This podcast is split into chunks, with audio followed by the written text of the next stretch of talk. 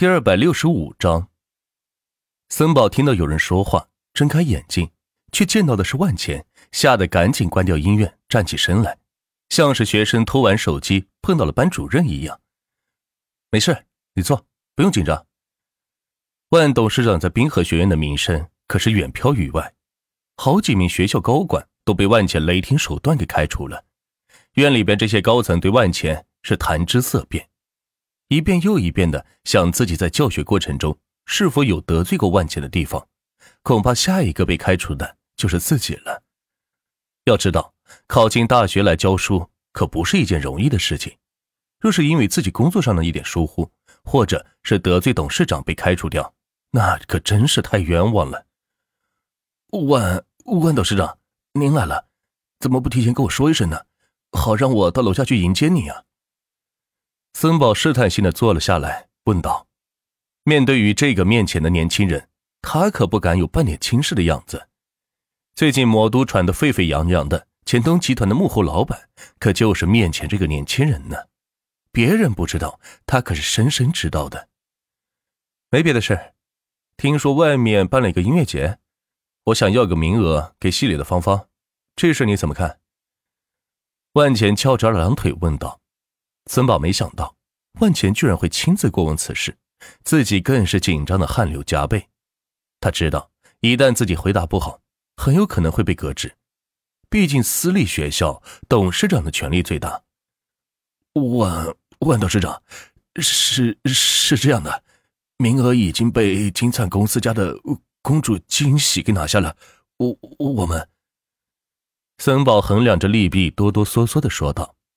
这个金彩公司可是魔都最大港口的持有人，每天贸易额将近百亿，公司估值更是高达九十万亿级别，绝非一般公司所能比拟。而金彩公司人尽皆知的大公主，就是一位音乐爱好者，凭借着自己出色的嗓音以及家里雄厚的财力支持，一直做到了娱乐圈的外围，只差一步就可以进军娱乐圈了。偏偏这一次音乐节的投资人就是金灿公司。所以，要想拿到这个主唱名额，真的是比登天还难。也就是说，不行喽。万茜换了条腿说道。森宝低着头，根本不敢看他的眼睛。在早起报名单的时候，自己确实把芳芳的名字给报上去了。但是金灿公司的筛选人员见到钱通集团旗下学校推荐上来的学生，直接就给 pass 了。这些内幕也是后来他才知道。但是一直没敢跟万钱说，呃，实在是，实实在是，森宝也想不出什么好的说辞来说明这件事情。换句话说，这事自己也很无奈。若是自己开的音乐节，那就不用说了，就算是绑，也要把芳芳给绑到台上去。毕竟这可是董事长点名的人，自己能不尽心尽力吗？行了，现在立马再给我组织一个音乐节。规模一定要超过那个什么金灿公司举办的，媒体朋友、明星我来找，场地、观众你来负责。万钱起身说道：“既然金灿公司这么不给面子，公开与自己竞争，那就让他们看看谁才是行业真正的老大。”森宝听万钱语气，似乎没有怪罪自己的意思，于是赶紧谢恩道：“董事长，您放心，我一定尽我最大努力，找最好的场地。”运用一切资源吸引观众前来观看，尽快。万茜说完，出了门，朝着学校食堂走去，顺便把刘思思给约了出来，想问问他们全国的青协目前都有哪些需要帮助的地方。毕竟自己每天为了花钱而奔波，也不是一件很容易的事情，各方面资源都要利用起来，不是？来到餐厅，买了两杯冷饮，找了一个长椅坐了下来。唐岩。联系一下制片方，给我安排几个歌星，过两天来驻唱一下。万钱给唐衍发信息道：“万总，最近制片方不知道是怎么回事，好像不太买我们钱通影院的账哎，甚至表明一些影片已经不打算在咱们影院播出了，说是要走网上渠道进行公演，简直是他妈疯了。”唐衍回复道：“一个电影的拍摄成本。”至少也得十几亿，而进行公演几乎就是免费播放了，那十几亿就打了水漂，但是制片方可不是慈善机构，是不会允许这种事情发生的，除非有人全资把他们影片给买了下来，后者是更有可能。那这个人一定是张海生了。为了打击钱通影院的影响力，不惜重金直接买下多部电影的公映权进行网上播放，从而减少人们外出看电影的机会。看似在争夺影片所属权，实则是在进行对制片方的控制权。